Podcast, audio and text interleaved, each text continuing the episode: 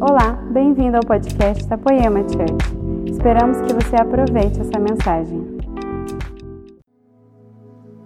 E aí, Poema? Tem alguém feliz aí hoje? Meu Deus do céu, gente. Se, tem, se eu tenho uma convicção no meu coração, cara, é que Jesus colocou em mim uma unção de alegria muito Eu digo até que pode ser até um problema de fabricação, nunca vi. É muita alegria. Gente, que honra, que privilégio estar aqui hoje. Meu nome é Wellison. A culpa disso é da minha mãe, tá? Todo mundo me chama de mineiro, não é à toa. É porque eu sou mineiro, da gema mesmo. Sou casado ali com aquela menina linda que está ali atrás, ó. Levanta aí, amor. Janete. Pastora linda, menina de Deus. Sentou rapidinho. Eu tenho três filhos lindos, gente. Deixa eu contar uma história para vocês.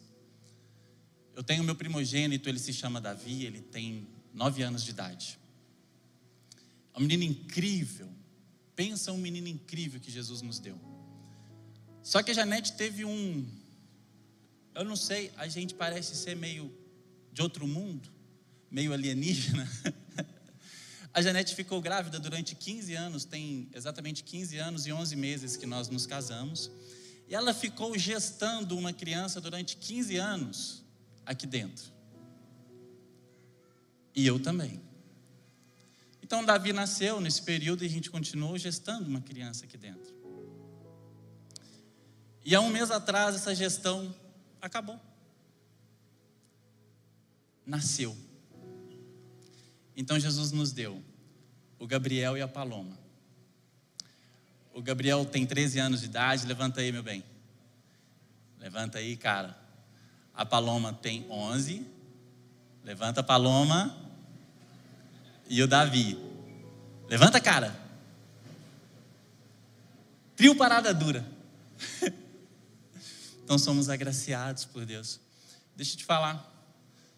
Jesus nos chamou para isso, para a adoção. Alguns têm chamado para uma coisa, outros têm para outras. Alguns têm são direcionados por alguma coisa pelo Espírito, outros para outras.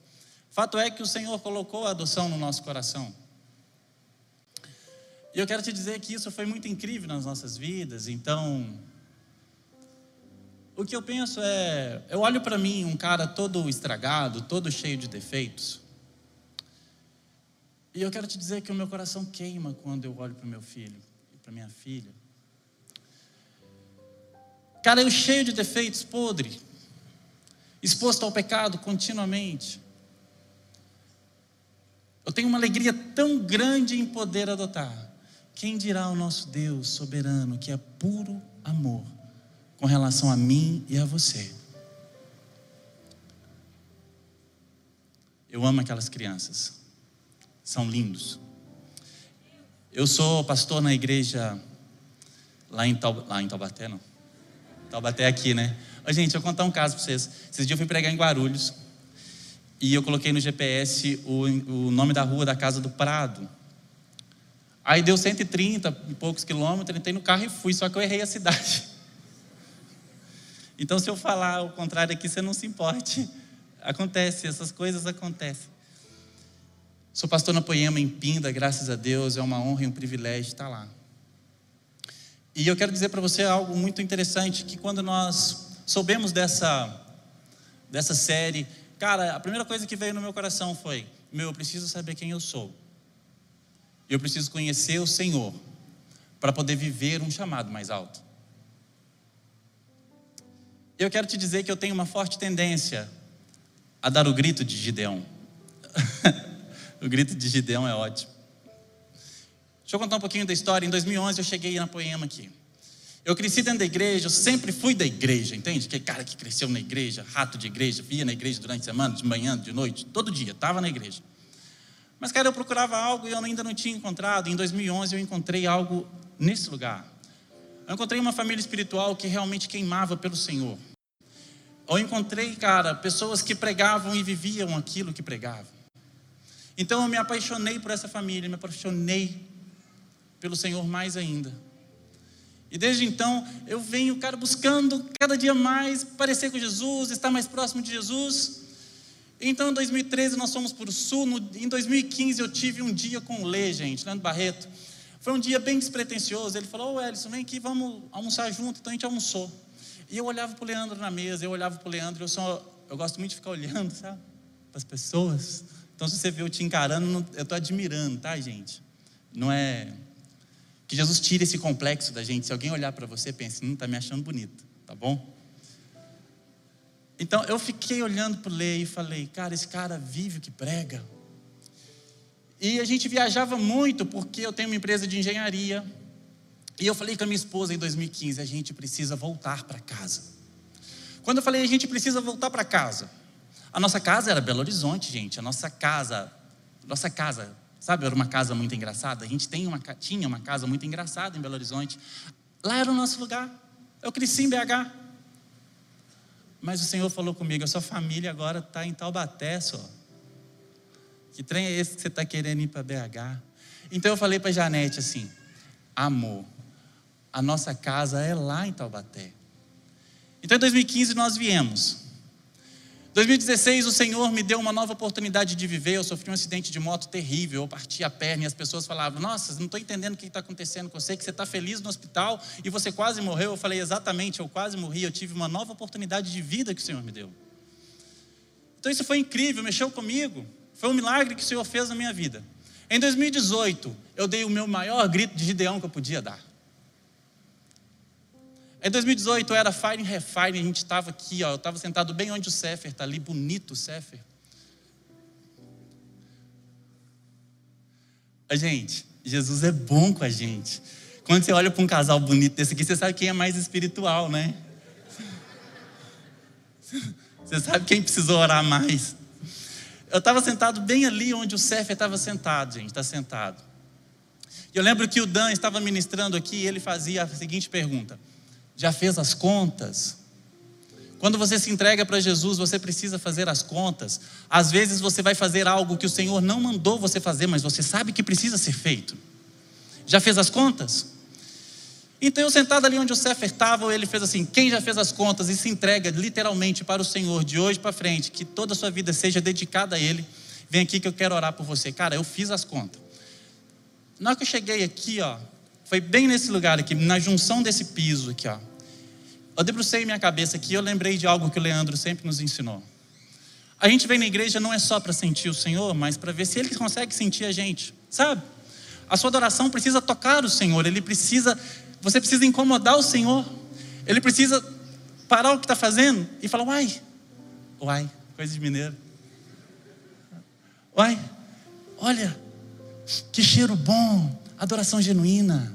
Então ele olha, não, peraí, peraí, Gabriel, fica aí. Eu estou olhando essa adoração. A nossa adoração precisa incomodar Jesus, entende? Precisa tocar nele. E eu aprendi isso. Então eu estava naquele cantinho ali, eu debrucei minha cabeça e falei para Jesus assim: Jesus, hoje eu queria só saber se o Senhor me sente. Hoje eu queria que o Senhor me falasse, Senhor, mas eu queria entender, sabe? Que cara que tipo, quero, tipo Tomé, eu quero ver você falar comigo. E eu fiz uma oração meio pentecostal assim, dei uns gritos, ai Jesus. Voltei e sentei ali. Nesse dia foi interessante, por quê? Porque a gente teve várias mensagens ao longo desse dia. Eram mensagens curtinhas, de 15 minutos, então teve uns seis pregadores, só gente cheia de unção, e eu sentado ali onde está o Cefer. Então na hora que o cara passava aqui, ó, eu olhava para ele assim e falava: vai sair uma profetada para mim agora. Eis meu filho que te vejo ouvir sua oração, sabe? Só que não rolou. Eu falei: eu estou em pecado, só pode. Falei: não é, não é possível um negócio desse, gente. Eu orei direitinho. Então chegou o culto da noite, o Leandro começou a fazer a ordenação, então ele ordenou os diáconos. E na sequência ele começou a ordenar os pastores. E na hora que ele começou a ordenar o pastor, o primeiro casal que ele ordenou foi o Hélice e Janete. Eu falei,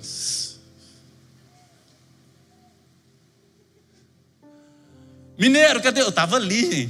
Mineiro, cadê você? Eu falei, agora, agora entendi, é eu mesmo. Tipo, o Ellison pode ser que existe outro, agora o mineiro da poema, não. É eu. E nessa hora eu dei o grito de Gideão: Senhor, eu sou o menor. Eu sou da menor família. Eu sou insignificante. Eu não consigo fazer nada. Eu sou ruim em tudo. Eu sou tão ruim, gente, que eu participei do Caça Talento. Eu sou o cara que mais participou do Caça Talento da Poema. É verdade, o Brisa fala que eu sou campeão de, de tentativas. Eu entrei para o Ministério da Perseverança, de tanto que eu tentei. Mas eu tentei muito. A gente olha para mim, eu, eu sou frustrado com isso. Então eu falei, eu sou o menor, eu sou o pior, eu não, cara, eu não consigo nem fazer nada. Então eu olhei para essa igreja, tinha mais de 1.200 pessoas mais bem capacitadas, preparadas do que eu. E eu falei, Jesus, você tem certeza que é eu? Deixa eu te dizer algo, não importa o que você pensa a seu respeito, não importa as mentiras que falaram para você durante a sua vida, não importa a conclusão que você chegou a respeito de si mesmo, o importante é a verdade absoluta que o Senhor tem a respeito de você. É isso que interessa. Então, dias de Gideão, cara, foi chamado para defender a sua terra, porque a terra estava sendo assolada pelos midianitas.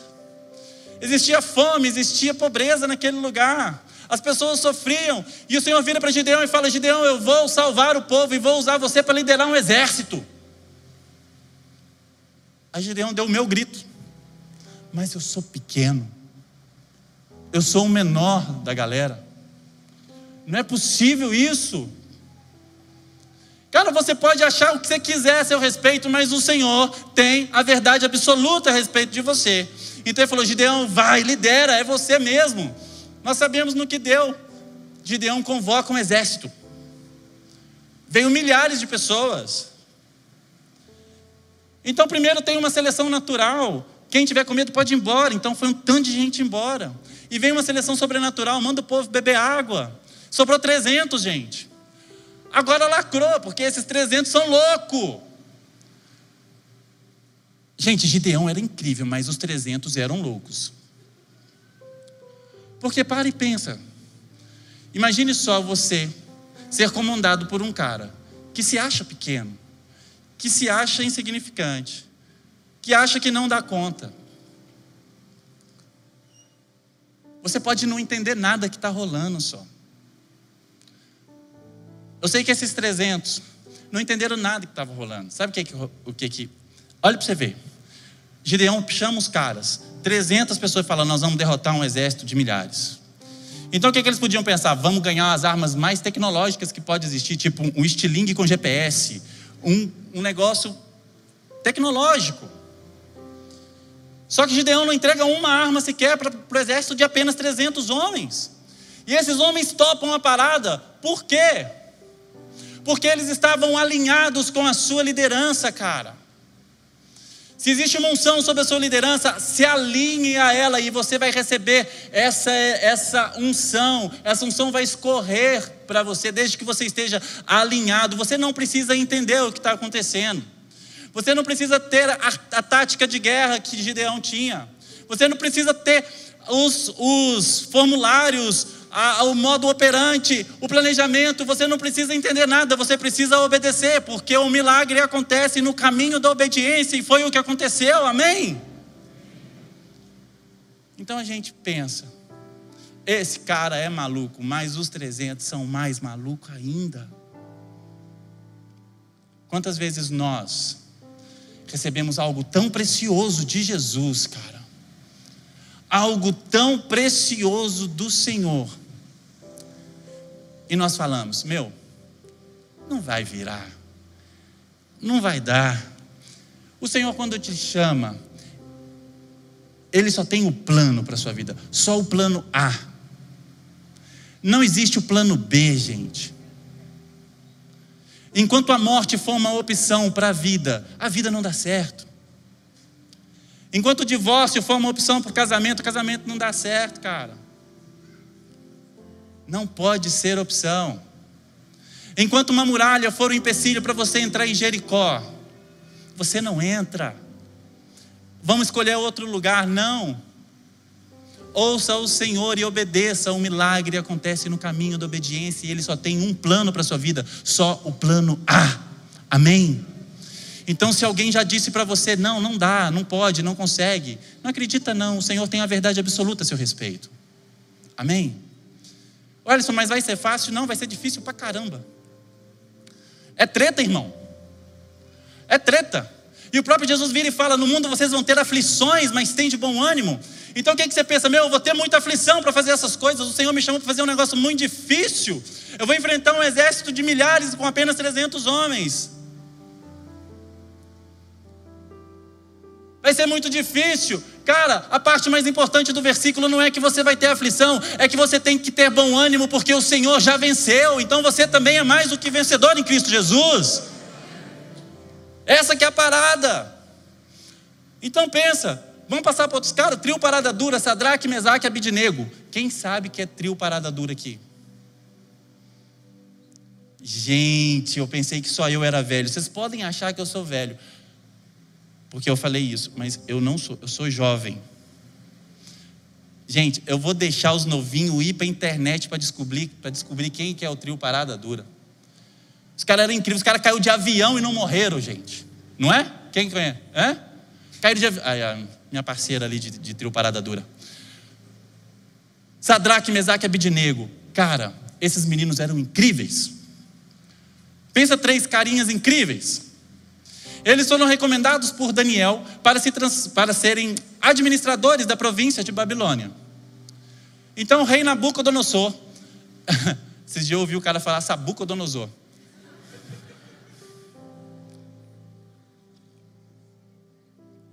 Pensei, daqui a pouco chama a Cuca, né? Amém. o rei Nabucodonosor promoveu esses caras a serem administradores da província da Babilônia. Eles eram moleques incríveis. Sabe por que, eles chegaram nesse lugar? Porque eles não negociaram com o mundo. Entende? Não foi porque ele fez o que o rei queria. Não, é porque ele não negociou com o mundo. Ele fez o que agradava o coração do Senhor. Então eles se tornaram administradores da província da Babilônia. Mas Nabucodonosor teve uma grande ideia, construiu para si uma grande estátua de ouro e falou para todo mundo assim: vocês, quando começarem a música, todos precisam adorar essa estátua de ouro. Aí tá tirando. Aí tá tirando. Porque na, os meninos lá, Sadraque, Mesaque, Abidinego, eles até então não tinham negociado com o mundo. Não seria agora que esses carinhas iam negociar. Eles eram caras de Deus, gente. Eles amavam a Deus de todo o coração. Eles não negociaram. Então o rei chama os meninos e fala: Deixa eu falar com vocês uma coisa. O rei gostava deles. Eles eram incríveis, eles eram importantes para o reino. O rei chama esses caras. E usa toda a sabedoria segundo o mundo com eles. Então a sabedoria segundo o mundo vira para os meninos e diz: Faz isso não. Você vai sofrer, você vai ter aflição. Se você não se prostrar diante dessa, olha só, ninguém vai ver. Se você não se prostrar diante disso, se você não abrir um, um, uma exceção, você já ouviu? Vamos abrir uma exceção para esse caso, né? Se você não abrir uma exceção, abre uma exceção. Vai ser melhor para você, porque a sabedoria, segundo o mundo, ela busca o seu conforto e através disso ela quer te tirar do seu propósito. Não ouça a sabedoria segundo o mundo, ouça a sabedoria que vem de Deus. Então esses meninos viram para o rei e falam: Eu jamais negociarei. Porque esses caras viviam um chamado mais alto no Senhor. Senhor, ó oh rei, disse os, os rapazes, ó oh rei, ó oh rei, podemos ter aflição, mas nós temos bom ânimo. Jamais nos prostraremos diante dessa dessa estátua. Jamais adoraremos outro Deus que não seja o nosso Deus. Então esses moleques não se dobraram. E todo mundo sabe o que aconteceu. Eles foram lançados numa fornalha ardente. Eram três e apareceu o quarto elemento. Por quê? Porque eles obedeceram e o milagre acontece no caminho da obediência. Aleluia! Eu quero te dizer algo: se você vê uma boa briga, entra nela. O mundo já te falou várias vezes: se você vê uma boa uma briga, sai anda, vai para outro lado. Gente, imagina eu nesse porte físico, qual foi o conselho que o meu pai mais me deu? Eu senti um certo deboche, hein? Se você vê uma briga, Welles, foge, meu filho. Deve querer falar com a minha mãe, coitado. Foge. Eu, porém, vos digo: se você vê uma boa briga, entra nela. Sabe por quê? Porque você entra já como mais que vencedor. Sabe por quê? Porque as nossas brigas não são contra pessoas, não. A nossa briga, ela é contra potestades e principados.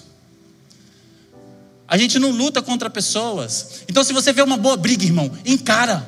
Se você vê uma boa briga, ah, vai te jogar para na fornalha, não tem problema, não, eu vou. Ah, são, é um exército muito grande, não tem problema não, eu vou, a briga é boa, Jesus está comigo, eu vou.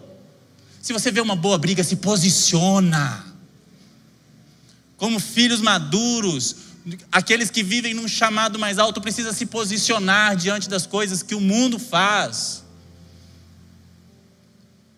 Nós somos mais que vencedores em Cristo Jesus, e nós não somos mais que vencedores em Cristo Jesus para ganhar coisas da terra, não, gente.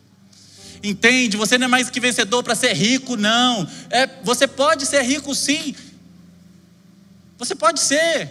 Eu até torço para que você seja, porque o Senhor quer te enriquecer para que em todos os tempos você seja generoso e que a sua generosidade gere ação de graças para Ele. Então começa a plantar que você vai ser rico mas não é disso que se trata o assunto. Mais que vencedores não é para você ser rico e ter tudo que você quer, ter o melhor carro, a melhor casa, ter posse, ser o cara mais intelectual, ter a melhor oratória. Não é disso que nós estamos falando, ter a melhor esposa, a esposa mais linda. Eu consegui. A gente, eu conheço a Janete desde que ela tinha 30 dias de nascido. Pensa que ela nasceu com 30 dias, eu comecei a investir, igual bolsa de valores, sabe? Mano, com um shape desse, você está pensando, investe, investe, viu? Você é bonito, você é bonito.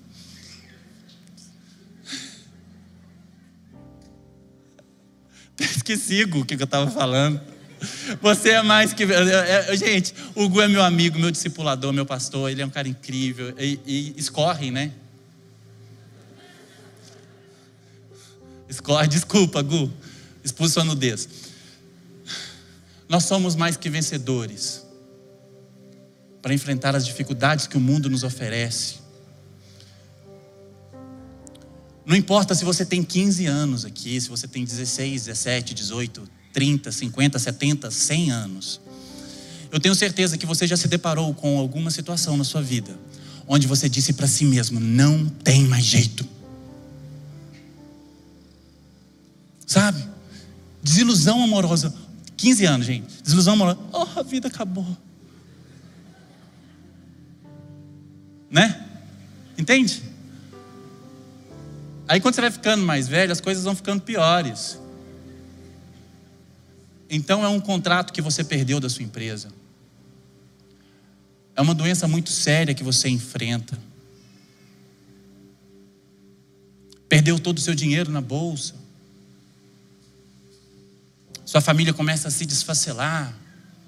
Então, você começa a enfrentar coisas mais sérias, mais tristes, e em algum momento você fala: Eu não aguento mais. Acabou, não tem mais jeito. Já aconteceu isso com alguém aqui? Não tem mais jeito? Você é mais que vencedor, você está aqui. Você venceu, cara.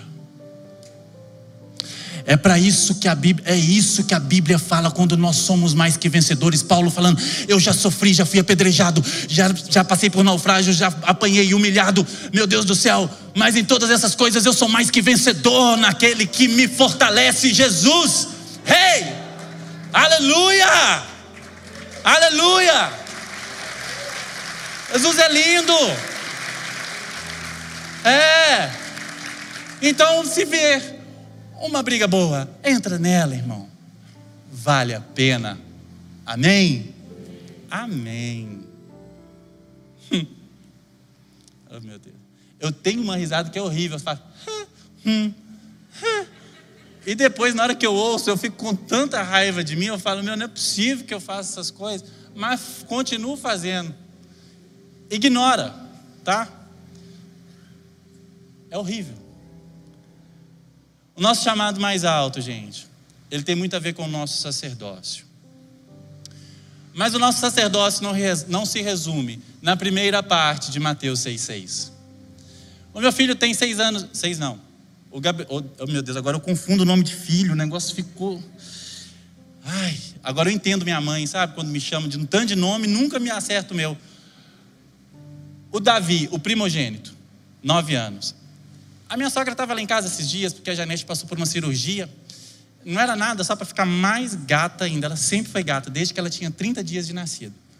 Tá mais gata, amor, te amo.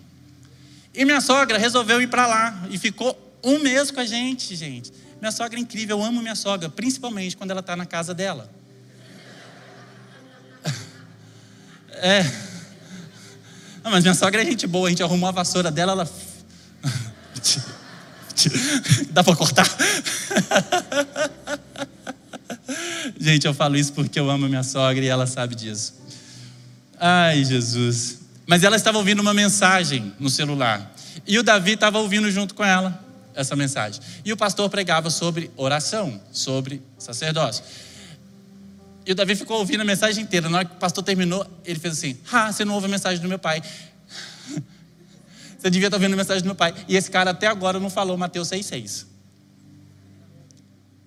Aleluia! Só que ele é um menino de 9 anos. Nós não somos crianças de 9 anos para achar que o nosso sacerdócio se resume à primeira parte de Mateus 6,6. Entra para o seu quarto, vai ter um relacionamento com Jesus, toma um café com Ele, cara. Se relaciona com Ele, se prepara, enche de munição. Encheu de munição, está preparado, fortão, agora vai para o mundo, porque o mundo está aguardando você se manifestar, porque a criação aguarda ansiosamente a manifestação dos filhos maduros de Deus. Entende?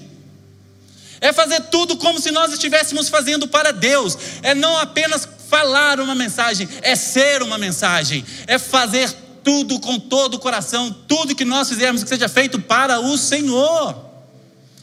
A gente não pode fazer como o rei Amazias. Deixa eu te falar, lá em 2 Crônicas 25. Gente, esse, esse coisa é grande, então eu, eu, eu sou magro de andar, gente. Vocês perceberam, né? Então, eu não sou magro. É que eu uso pretinho e estou enganando vocês. O, o rei Amazias, ele fez tudo que agrada o Senhor. Mas a Bíblia fala que ele não fez de todo o coração. E o Senhor não se alegrou com isso. Deixa eu te dizer algo: se você fizer tudo que agrada o Senhor sem antes ser, isso não faz de você um filho de Deus. Entende? Não é porque você faz algo que você é. Se você jogar uma semente, se você estiver chupando uma laranja, você não vai engolir a semente, você vai jogar essa semente e vai talvez plantar essa semente. Isso não faz de você um semeador, entende? Gente, agora eu vou, vou dar um exemplo melhor para vocês. Eu tenho uma filha agora e ela é linda.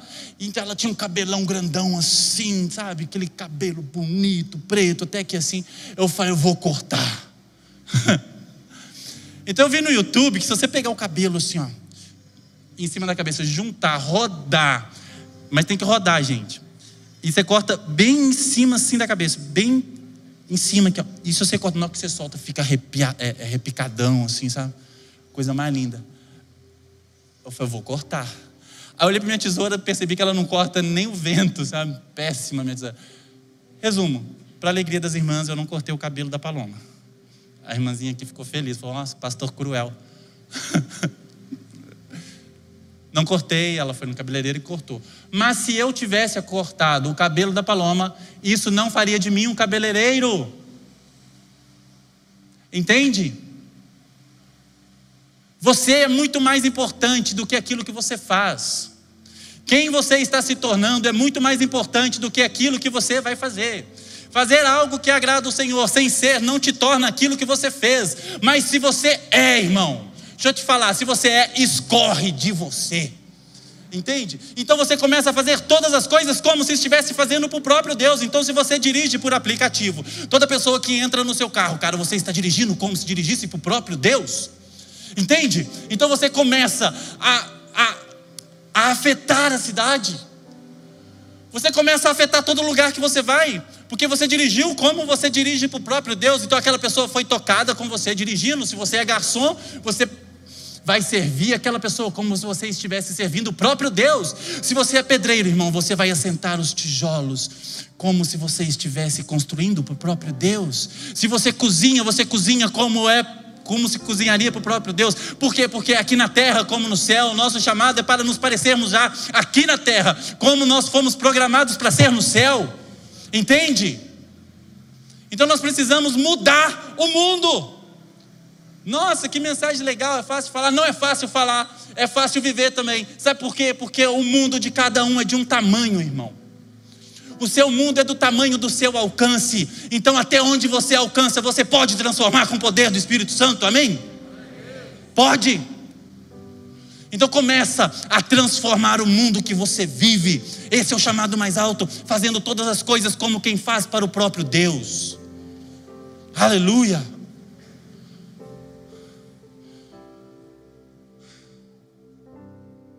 O Senhor nos chama para maturidade, porque aqueles que se revelarão para a criação são filhos maduros, são ruiós.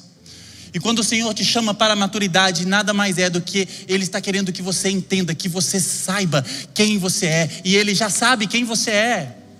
É só para descobrir alguém que Ele já sabe que você é, mas você ainda não descobriu. Então Ele te chama para a maturidade, é como se você tivesse um pezinho de manga, e esse pezinho de manga é pequenininho, não produz manga ainda. Então você olha para aquele pezinho, coisinha mais linda, bonita, mas ele não produz manga. Aí eu pergunto para você: deixou de ser de pé de manga só porque não dá manga? Não. Mas o que o Senhor fala, seja maduro, cresça. Porque um filho, gente, um filho quando pequeno, ele nada se diferencia de um escravo, mas ele ainda continua sendo filho ainda é pé de manga. O Senhor vira para você e fala: Seja santo como eu sou santo, seja forte e corajoso. O Senhor tem uma verdade absoluta sobre você, Ele sabe quem você é. Está na hora de nós descobrirmos quem nós somos no Senhor. Aleluia. Meu Deus do céu, pregador pentecostal. Qual que é o seu perfil? Não tem perfil, irmão. Tipo. Eu não aguento essa igreja, cara.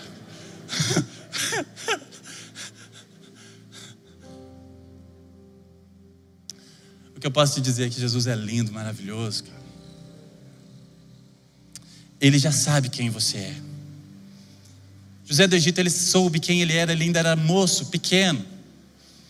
Ele um dia vira para os seus irmãos e fala: Cara, eu sei que eu vou governar. Quando ele vira para os seus irmãos e fala: Eu sei que eu vou governar. Cara, ele está sendo aquilo que o Senhor disse que ele era. Ah, mas ele já produz os frutos? Não, mas ele sabe quem ele é. Ele já vive como quem é aquilo que o Senhor disse que ele é. Se o Senhor disse que você é santo, irmão, então se posiciona como santo. Se o Senhor disse que você é filho de Deus, se posicione como filho de Deus. Entende? José já sabia quem ele era. Então ele vira para os seus irmãos e fala: Cara, eu vou governar, mas a sabedoria é segundo o mundo ela não vai acreditar em você. Você é louco, menino. Olha o seu tamanho, moleque novo, mais novo de nós. Como assim? Impossível. Vai para a cisterna.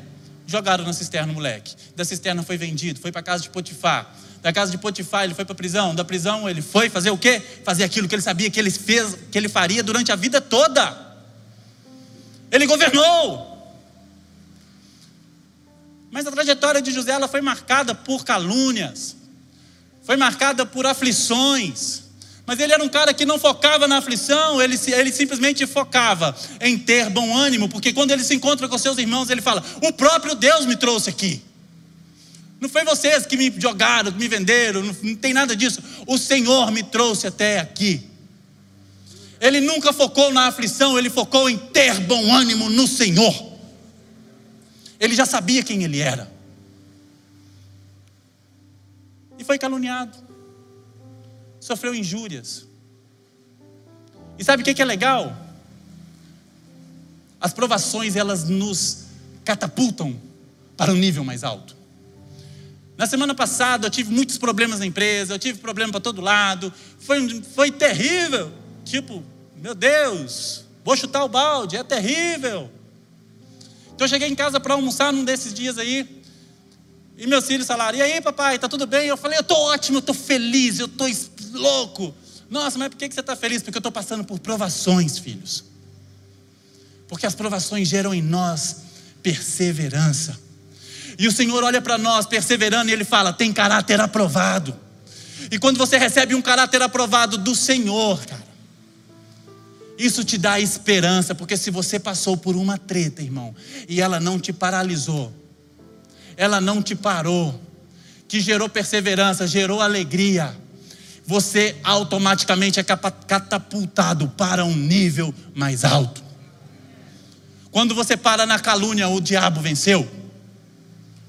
Quando você para na tristeza, o diabo venceu. Quando você para na luta, o diabo venceu. Eu quero é ter bom ânimo todos os dias da minha vida, ter perseverança e alcançar o caráter aprovado no Senhor. Aleluia! Entende? Então eu estou feliz.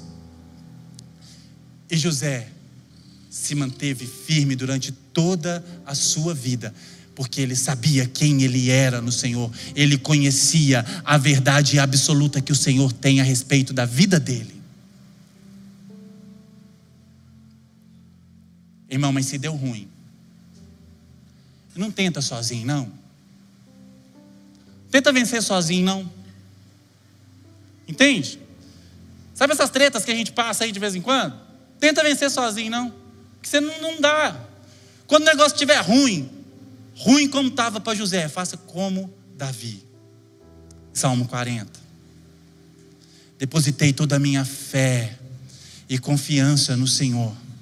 Ele ouviu o meu grito de socorro e me tirou de um poço de perdição, arrancou os meus pés da lama e fixou numa rocha, e me colocou firme num lugar seguro. Ei, sozinho não dá, mas com o Senhor dá.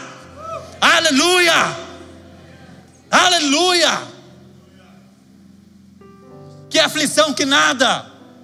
Eu tenho é bom ânimo, aleluia por isso. Aí você fica perdidão. Fala, meu, mas eu estou perdido nesse mundo.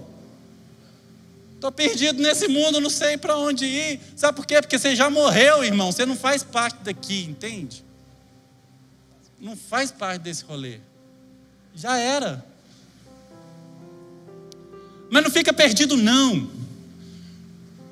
Porque se sua vida foi, irmão, você tem uma nova vida no Senhor. O seu CPF nesse mundo foi cancelado, tipo, entendeu? Cancelou o CPF. Entende? E o seu CPF agora? está no céu. Você tem um número de CPF com o Senhor agora. Você tem uma vida nova com o Senhor e ela está todinha nela. Colossenses 3,3 diz que vocês já morreram e a sua nova vida está escondida com Jesus em Deus. Aleluia! Então começa a fazer um download, irmão, dessa vida, cara. Começa a fazer esse download dessa vida que o Senhor tem para você e ela está todinha nele. Mas não faz download de demonstração, não, sabe? Sabe quando você faz um download de um aplicativo de demonstração? Demo. Demo não é demônio. Demonstração. É free. Você gosta de, de joguinho, então você vai lá e baixa um joguinho demo. Sabe o que é interessante nesse joguinho? Você só fica com água na boca mas você não passa de fase. Você não sobe de fase. Você não vai para o nível mais alto. Você não alcança a próxima etapa. Quando você estiver fazendo um download de você, da sua vida no Senhor, faça um download completo e viva na plenitude aquilo que Ele planejou para você. Aleluia! Você vai viver um chamado mais alto. Entende? Welson, eu ainda não sei quem eu sou, mas o capeta já sabe, irmão. Deixa eu te falar, quando você está passando na rua, o bicho já olha para você e fala: Ih, ferrou. Sabe por quê? Porque você, quem habita em você, já venceu a morte e o inferno. Ele já sabe quem você é na integralidade. Começa a fazer o download da sua vida em Jesus. Ei, aleluia. Colossenses 3, versículo 12. Quando você começar a fazer esse download, gente, pega aquela internet mais bala que tem, sabe? Tipo, holy internet. Holy internet. Holy, holy, holy, holy. Já tem até um. Esquece. Volta aqui. Colossenses 3, versículo 12. Portanto, como povo escolhido de Deus. Gente, olha, que, olha isso que lindo. Olha quem que a Bíblia está falando que você é. Ele não está sugerindo, não. A Bíblia está falando quem você é. Entende isso? Povo escolhido de Deus, santo, ô pezinho de manga, você já é santo. E amado. Esse é quem você é. E quando você começa a pegar os algoritmos dessa, desse download, desse programa da sua vida, olha o que, continua: revistam-se de profunda compaixão bondade, humildade, mansidão e paciência. Suportem-se uns aos outros e perdoem as queixas que tiverem uns contra os outros. Perdoem como o Senhor lhes perdoou. Acima de tudo, porém, revistam-se do amor, porque o amor é o elo perfeito. Aleluia. Entende, Dezão? O amor é o elo perfeito. Quando você entende que você é filho amado de Deus, você passa os seus dias amando a Deus sobre todas as coisas. Quando você entende que você é filho amado de Deus, você está num chamado mais alto, você passa os seus dias amando pessoas como Jesus te amou. Você é sempre o terceiro do rolê, é sempre Jesus primeiro, segundo próximo, e depois você, se der tempo, irmão. O Senhor vira para os seus discípulos, chama uns cara pescador, maluco da vida, e fala: Vem aqui que eu vou fazer vocês, pescadores de homens. Cara, os pescadores não entenderam nada que estava rolando, porque eles pescavam peixe, era assim, tuf, puxa. Agora vocês serão pescadores de homens. Eles não entenderam nada, mas eles seguiram o mestre. Eles seguiram o mestre, o mestre foi discipulado por eles, formaram um caráter nele. Então os discípulos foram transformados e agora sim eles eram pescadores de homens. Por que, que isso aconteceu? Porque eles foram obedientes. Não precisa entender, precisa obedecer. O milagre acontece no caminho da obediência. Então eles entenderam, se tornaram pescadores de homens. E o Senhor falou com ele: agora vai. Agora vai para o chamado mais alto. Vai e vocês serão reconhecidos como meus discípulos, por quê? Porque amam uns aos outros. Porque amam uns aos outros. Mano, é muito fácil amar minha esposa porque ela é linda. É muito fácil amar os meus filhos porque eles são incríveis. Mas o Senhor me chamou para amar minha sogra, irmão. Entende? Amém, né?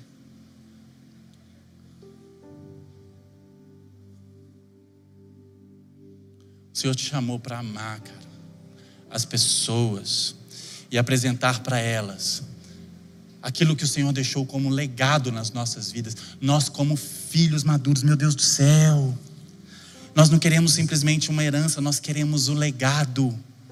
Eu vou para o Pai e deixo com vocês o Consolador. Vou deixar um espírito que o mundo não pode entender, não pode receber, mas ele habita em vós, estará em vós para sempre. Agora vocês vão e vão fazer obras maiores do que a minha. Isso é o legado de um filho maduro. Fazer obras maiores do que o seu Senhor falou. Vai lá e faz obras maiores do que as que eu fiz. É isso. Agora, o Ellison, nós somos salvos pelas obras? Não, não somos salvos pelas obras, mas como obras-primas de Deus criados por Deus.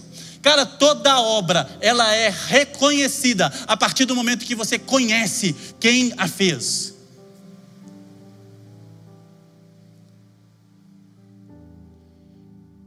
Se você chegar numa galeria de arte, olhar para um quadro, e se você é um entendedor de arte, não precisa ter a assinatura do artista, você vai olhar para aquela obra e vai falar: Ah, é Leonardo da Vinci pelos traços. Cara, se você for para Curitiba, você vai passar pelo o, o, Museu do Olho, é um olho assim, lá em Curitiba, sabe? Você vai olhar para aquela arquitetura, se você gosta de arquitetura, você leva 30 segundos para saber que aquela arquitetura é de Oscar Niemeyer. Tem os traços dele. Se você for para BH, vai descer no aeroporto de Confins, então você vai passar por do lado de uma obra gigante, chama o Centro Administrativo de Minas Gerais. Você vai olhar para aquela obra linda e vai saber, meu, Oscar Niemeyer, tem os traços dele. E quando as pessoas olharem para você, irmão, ei, quem está me entendendo? Uh! Cara, as obras carregam os traços do seu autor. Se tem algo de Jesus em nós, esse algo é o amor, cara, porque Ele é o amor perfeito. E o que Ele nos ensina? O amor. Revistam-se do amor, porque o amor é o elo perfeito entre você e Deus, entre o seu irmão e o outro irmão. É isso que nós somos chamados. Aleluia! Aleluia! Jesus. Nosso chamado é para pregar boas novas, não para profetizar caos. Boas novas. Vai ter aflição. Olha como é que a gente fala que vai ter aflição. Ó.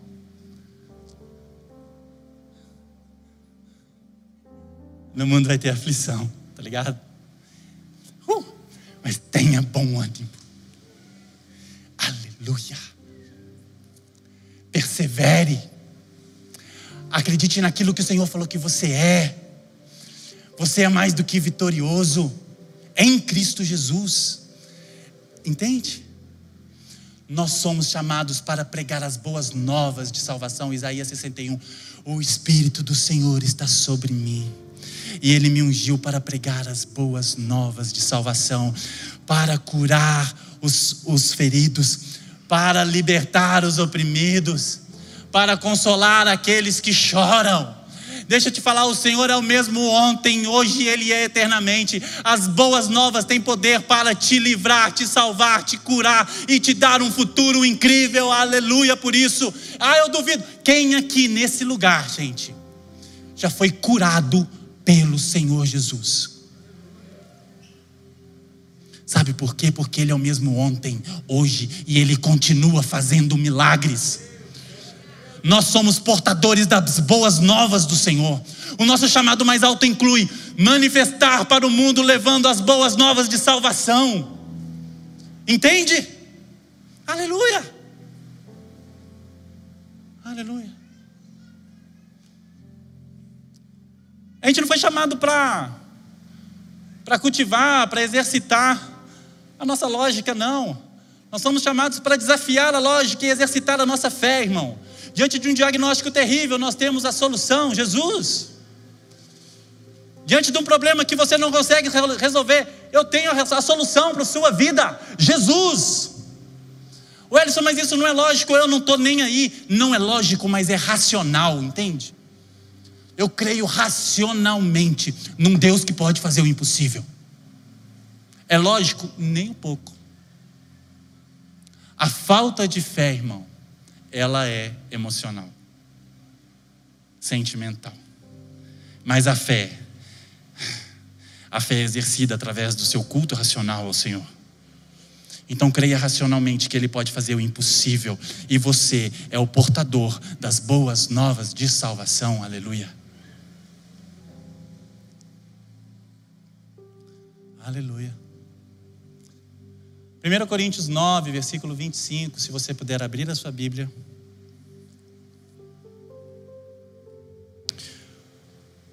O apóstolo Paulo é um exemplo para nós. O apóstolo Paulo é um exemplo para todos nós, graças a Deus por isso. Ele escreve aos Coríntios no, o seguinte: Todos os que competem nos jogos se submetem a um treinamento rigoroso para obter uma coroa que logo perece mas nós o fazemos para ganhar uma coroa que dura para sempre. Sendo assim, não corro como quem corre sem alvo, e não luto como quem esmurra o ar. Mas esmurro o meu corpo e faço dele meu escravo, para que depois de ter pregado aos outros, eu mesmo não venha ser reprovado. Você entende que o apóstolo Paulo é uma referência para nós? Olha o que ele está falando para a gente. As pessoas que competem aí no mundo para ganhar um troféu, algo assim. Cara, se você virar para essa nova geração, para as crianças, para as crianças, e falar, conhece o Ayrton Senna? Cara, a gente sabe quem foi o Ayrton Senna, porque nós somos bons brasileiros, né? A gente sabe. Mas essa próxima geração, hum, sei não. Por quê? Porque o troféu dele perece. Se eu te perguntar quem ganhou os 200 metros nado livre na penúltima Olimpíada, se eu perguntar aqui quais são os anos que o Brasil ganhou a Copa, alguns sabem, outros não. Porque esse troféu logo perece, irmão. Agora eu quero te dizer que essas pessoas que lutam por esse troféu, eles passam por um rigoroso treinamento para ganhar algo que é perecível, que acaba logo. Agora, em nós, como nós nos comportamos diante do chamado mais alto que o Senhor tem para nós? Cara, o que que nós dedicamos ao Senhor para viver esse chamado mais alto, entende? Eu quero te dizer algo, eu quero te motivar com isso, eu quero que você entenda isso. Nós abrimos mãos de, mão de alguma coisa quando nós consideramos essa coisa muito importante para nós. Ou seja, Outra coisa mais importante para nós. O Davi esses dias falou assim: Papai, você trocaria seu carro numa Lamborghini? Eu falei: Joey fechado. Joey, mas não cabe nós tudo, eu levo de duas vezes, filho, não tem problema.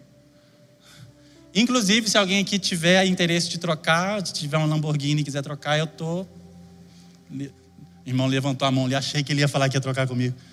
Mano do céu, já deu tão quase que eu paro a mensagem, vou lá fazer o negócio. Por quê? Porque a gente a gente abre mão de algo por algo que a gente considera muito importante para gente. Cara, o Senhor Jesus, Ele abriu mão da sua glória. O Senhor abriu mão da sua glória. Ele se fez homem e habitou no meio de nós. Não contente, ele não fez só isso, ele se tornou servo. Ele se fez servo de todos, ele se colocou mais abaixo que ele podia. Ele abriu mão da sua glória por algo que ele considerou valer mais a pena. Você pode pôr a mão no seu coração aí agora? Você, cara, faz assim, ó, eu Cara, quando você pensa assim, você você entende o seu valor. Você entende o valor que Jesus que Jesus te deu, cara. O valor que Jesus fala que você tem foi por você que ele abriu mão de algo incrível. Provavelmente você é muito incrível. Entende? Valia a pena. A minha pergunta é: o que nós estamos dispostos a abrir mão pelo chamado mais alto, pelo Senhor? Se ainda existe algo que trava o nosso coração, cara. Se ainda existe algo que rouba o nosso coração e que nós não conseguimos abrir mão, entrega. Não vale a pena. O Senhor é muito valioso. O que nós estamos dispostos a fazer para conquistar a coroa que dura para sempre? Só que o apóstolo Paulo continua, ele fala: Eu não corro como quem corre sem um alvo, eu não luto como quem esmurra o ar, mas eu esmurro o meu próprio corpo e faço dele escravo, para que depois de ter pregado eu mesmo não seja reprovado lá naquele grande e temido dia. Sabe o que, ele está falando? Eu não quero simplesmente levar uma mensagem, eu quero ser a mensagem pregada. A minha vida deve ser a mensagem. Isso é viver um chamado mais alto. Cara, você fez, ok, mas escorreu de quem você é? Ainda não. Então se torne para depois fazer.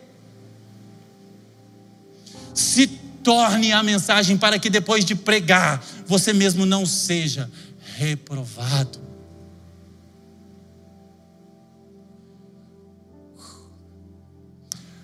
O apóstolo Paulo continua.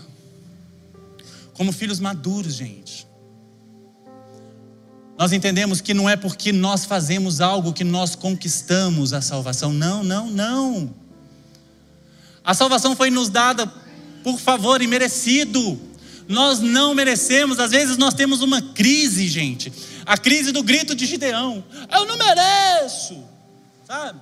Você grita até fino, meio Bob Esponja. Não mereço. Vou facilitar a sua vida, você não merece. Entende? De hoje para frente você não precisa mais se preocupar em merecer. Você não merece. Beleza? Um problema menos para você se preocupar: é graça. Não é por mérito, não é pelo que você faz. Tudo que nós fazemos é por gratidão pelo, por aquilo que Ele já fez por nós. Entende? Não é para merecer, não. Então, como filhos maduros, como um filho maduro, Paulo fala: Eu esmurro meu corpo. Paulo sabia que não era pelas obras que ele seria salvo, mas pela graça do Senhor. Então, Paulo, em Filipenses 3, no verso 7, ele começa a apresentar o seu próprio currículo e fala: pessoas costumam se apoiar nos seus próprios esforços. Pessoas apoiam no seu próprio esforço, achando que serão salvos ou que irão conquistar algo. Então, Paulo apresenta o seu currículo, gente. Paulo fala assim: Eu sou um verdadeiro judeu, eu sou da tribo de Benjamim, eu sou um verdadeiro hebreu. Fui, da, fui um fariseu. Com relação à lei, eu sou irrepreensível. Com relação ao zelo à lei, ele era perseguidor da igreja. Ele era um cara incrível segundo a lei. Ele era um cara incrível segundo os seus próprios esforços. Mas ele diz: considero tudo isso como perda, a fim de encontrar o Senhor, de conhecer Jesus e de ser encontrado nele. Aleluia! Esse é Paulo. Meu Deus do céu, comparação só gera frustração ou arrogância. Mas quando eu olho para Paulo, eu falo, tô mal na fita. E o Paulo disse: considero tudo isso perda. E ele piora: lixo, esterco. E troco isso facinho. Para quê? Para conhecer Jesus e ser achado nele.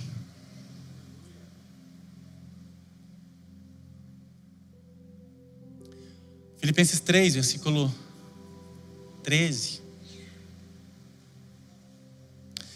Paulo prega. E ele era um cara incrível e ele diz assim: Eu não considero que eu alcancei todas essas coisas, não. Tudo que eu prego, eu não me coloco diante de vocês como alguém que já alcançou isso, não. Não me considero esse cara, não me considero o tal. Então, Ellison, eu, eu só posso pregar se eu me considerar o tal. Não, irmão. Você vai ter sempre que abrir mão de tudo e zerar todo dia que você acordar. Sabe? Zerei, começo de novo. O que, que Paulo fala lá em, em, em Filipenses 3, versículo 13? Irmãos, quanto a mim, não julgo havê-lo alcançado. Não julgo havê-lo alcançado coisa alguma, mas uma coisa eu faço Esquecendo-me das coisas que ficam para trás e avançando para que estão diante de mim, prossigo para o alvo, para o prêmio da soberana vocação de Deus em Cristo Jesus.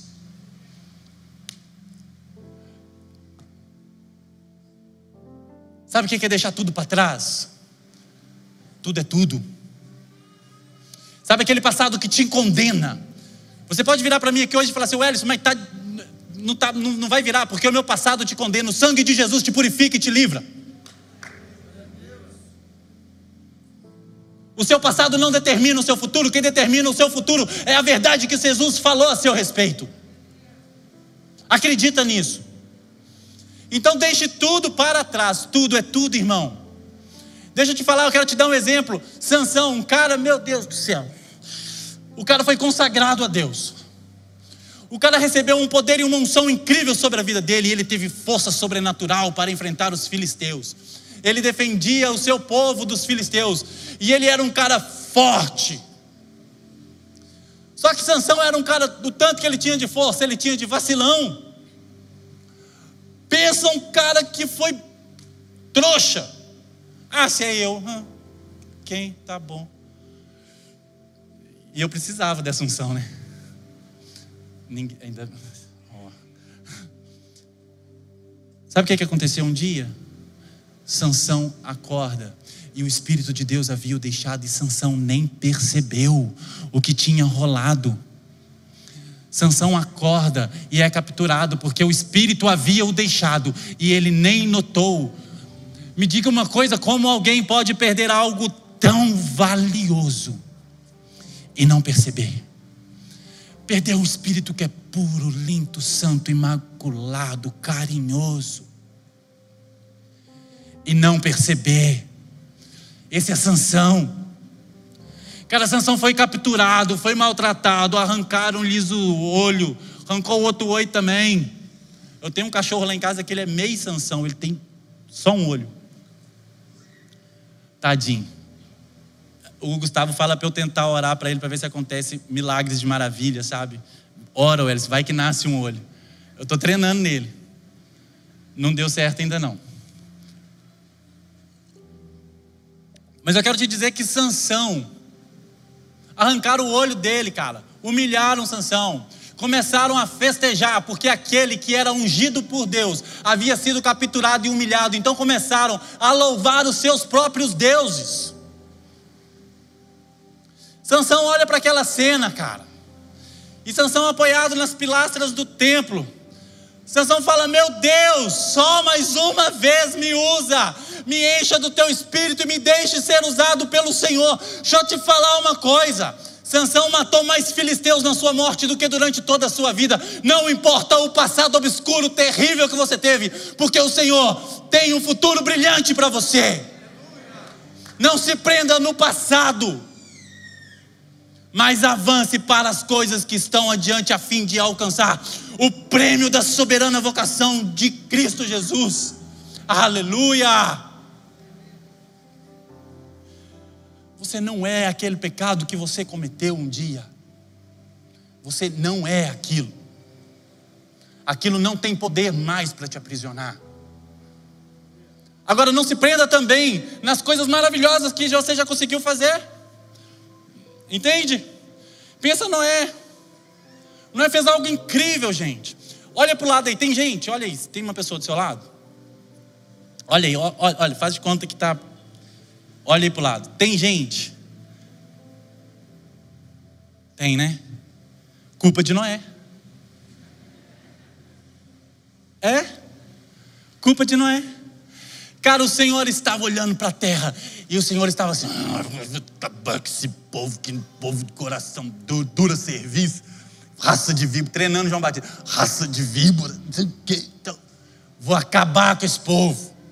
Então Jesus, o Senhor olha para a terra e na hora que o Senhor olha para a terra, ele, uau! Aí arrupia o braço do Senhor e fala: Um homem de Deus, homem meu, né? Tipo, oh, cheio de mim. A Bíblia fala que o Senhor encontrou um justo na terra, Noé.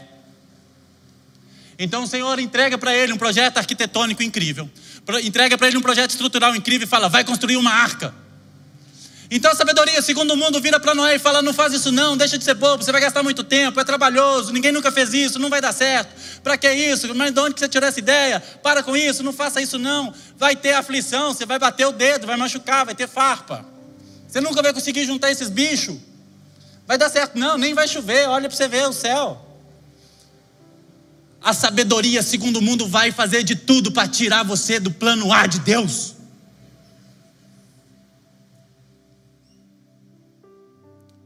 Noé conclui aquela arca, enche ela de bichinho e da sua família. E Noé fica mais de um ano dentro da arca, fedendo cocô de bicho. Então um dia Noé sai de dentro daquele trem. Trem, né? Mineiro, a arca virou trem agora. Vai entender. Noé sai da arca. Feito incrível de Noé. Ouviu a voz de Deus, não ouviu? Ouviu. Ele podia virar para o Senhor, e agora, Senhor, vamos construir a arca tio? Arca tio, agora vamos colocar. Não. Noé saiu de costa, irmão. Saiu, uh, beijinho no ombro para a arca. Saiu. Ele não se prendeu nas coisas certas que ele fez também. Entende? O que, que o Senhor falou para ele? E agora, Senhor, qual que é a próxima? Vai namorar. Pega sua esposa aí e vai encher a terra.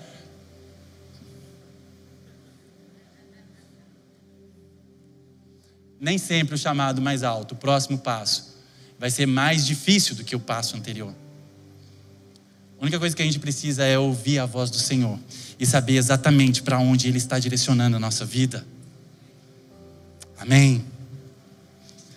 Então não se prenda nas desgraças que já aconteceram na sua vida, mas também não se prenda nas coisas boas. Antes, deixe tudo para trás e prossiga para as coisas de vir. Prossiga, prossiga para o alvo, a fim de conquistar o prêmio da soberana vocação de Deus em Cristo Jesus. Aleluia. Aleluia. A Bíblia nos dá uma promessa com relação a isso. Aqueles que perseveram até o fim, gente vão ser salvos. Nós falamos muito sobre vencer aqui hoje. Existe algo estranho no reino de Deus, porque quando a gente perde é que a gente ganha. Se eu te perguntar, você já perdeu hoje? Eu quero te dizer que eu, eu já perdi hoje. Eu já perdi hoje. O Senhor tem me feito perder todos os dias. Todos os dias o Senhor me presenteia com a vitória da derrota. Todos os dias. O que importa é que nós tenhamos um coração nele, gente. Ao vencedor. Ao vencedor ele vai compartilhar do maná escondido. O maná no deserto, ele alimentava o corpo, o maná no Novo Testamento alimenta a alma e o espírito para sempre. É a palavra, e a palavra se fez carne e habitou no meio de nós, é o pão vivo que desceu do céu. Em Apocalipse 3, versículo 20, o Senhor diz o seguinte: Eis que estou à porta e bato. Eis que estou à porta e bato. Se alguém abrir a porta, eu entrarei e ceiarei com ele. Cearei. A ceia é uma alimentação que nós fazemos altas horas da noite. O Senhor diz que Ele está à porta e bate. Nós só abrimos a porta altas horas da noite para pessoas que nós conhecemos, nos relacionamos e que são nossos amigos. Eis que estou à porta e bato. O Senhor está batendo à porta nessa noite. Se você abrir o seu coração nessa noite para o Senhor, cara, Ele vai entrar e Ele vai cear com você.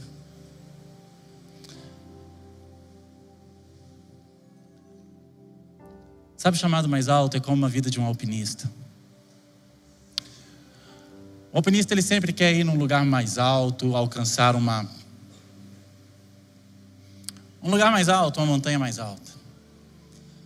Nesse quesito nós temos o Monte Everest. O Monte Everest ele foi escalado por aproximadamente até o topo por umas 6 mil pessoas só.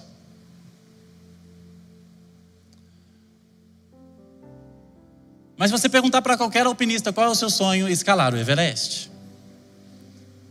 A nossa vida não é diferente com o Senhor, não. Nós queremos escalar e continuar subindo. Só que na escalada do Everest, até maio desse ano, cerca de, de 311 pessoas morreram subindo o Everest. Mas eles tinham o firme propósito no seu coração de continuar subindo. A escalada do Everest, você chega numa certa altitude, o seu cérebro incha. Então você começa a ter náusea. Você corre o risco de perder o sentido. Mas para um alpinista, o prêmio é maior do que a dificuldade e ele continua. No Monte Everest, o frio é tão intenso que você pode congelar as extremidades do seu corpo. Então você começa a ser mutilado no meio do caminho. Você pode perder um dedo, você pode perder a extremidade da orelha, a extremidade do nariz. Mas me parece que eu vi algo parecido com isso na Bíblia. Se a sua mão te faz pecar, corta ela e é melhor você ir para o céu faltando a mão do que perder tudo. Aqueles que entendem que o nosso chamado é mais alto.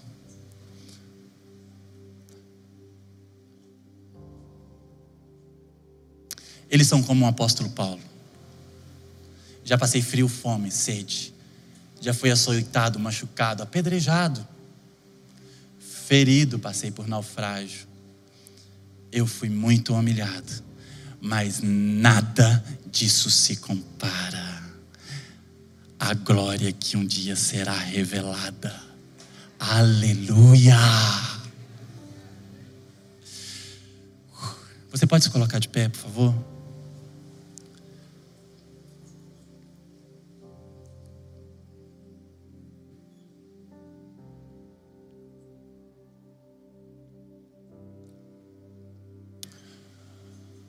O apóstolo Paulo ele nos ensinou algumas coisas. Ele nos ensinou coisas incríveis. Se o louvor puder me ajudar aqui. Uma das coisas que o apóstolo Paulo nos disse foi: examine, pois, o homem a si mesmo. Você que hoje não tem o papel de examinar a vida de ninguém a não ser a sua própria vida. O meu papel aqui hoje não é examinar a vida de ninguém a não ser a minha própria vida. Então eu gostaria que você fizesse isso aí hoje junto comigo. Eu quero examinar a minha vida para vocês aqui hoje. Eu não quero falar de vocês, não, eu quero falar de mim, tá? De mim.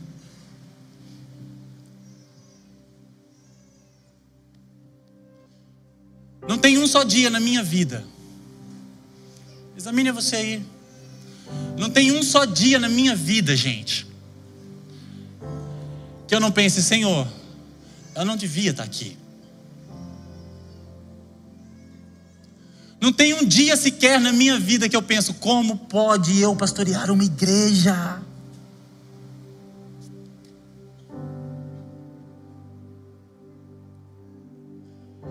Não tem um dia na minha vida que eu não olhe para mim e falo, meu Deus do céu, como eu sou sujo.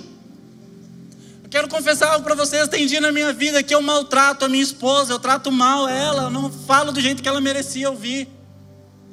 Tem dia que eu maltrato os meus pais, eu não dou as respostas que eles precisavam ouvir, eu falo rispidamente com eles.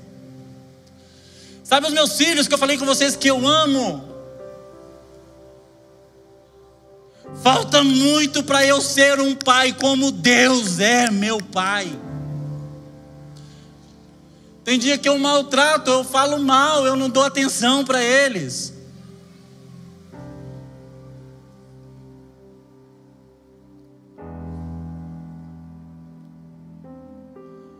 Cara, se eu pudesse colocar, se nós tivéssemos uma tecnologia suficiente para ir plugar algo aqui na minha cabeça agora e começar a transferir todos os meus pensamentos para um telão aqui.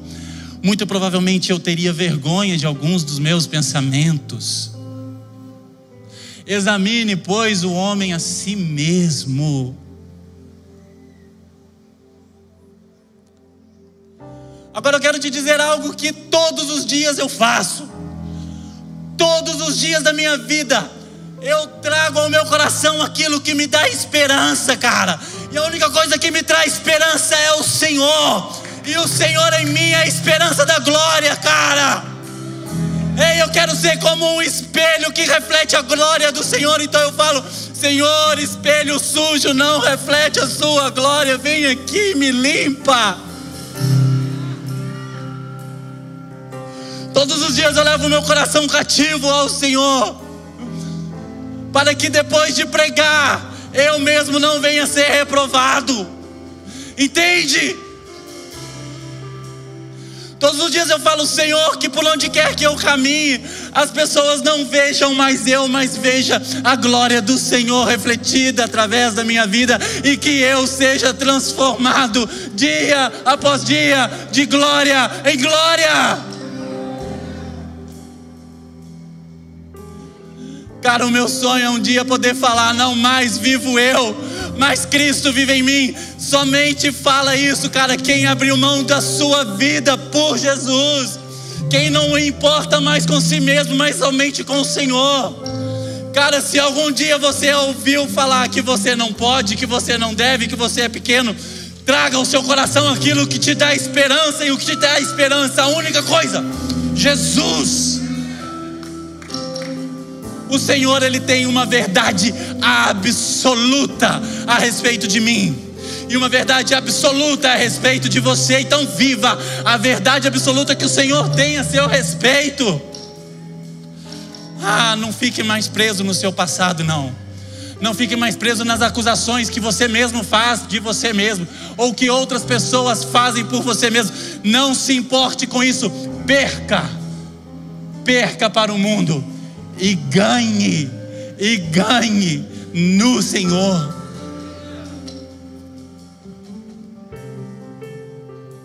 Enquanto o louvor vai adorar aqui, cara, eu quero te convidar, você que um dia pensou, meu, eu quero dar o grito de Gideão, sabe? Eu sou menor, eu não posso. Mas se Jesus falou com você hoje que você pode, irmão, você vai. Ei! Você vai. Se existe uma mentira que grita no seu ouvido até hoje, deixa eu te falar: o Senhor vai plantar a verdade absoluta a respeito de você hoje no seu coração. Então não perde tempo, não. Levanta sua mão aí onde você estiver. Vem aqui na frente, caminha para cá. A liderança vai impor a mão sobre você hoje aqui. E nós vamos orar por você. E Jesus vai fazer uma obra incrível. Incrível! Você é obra-prima do Senhor e você carrega traços do seu Criador, e o maior traço que você carrega é o amor de Deus. Então, viva o elo perfeito que é o amor. Aleluia! Essa foi uma mensagem da Poema Church. Para você ficar por dentro de tudo que está rolando, siga nossos perfis nas redes sociais.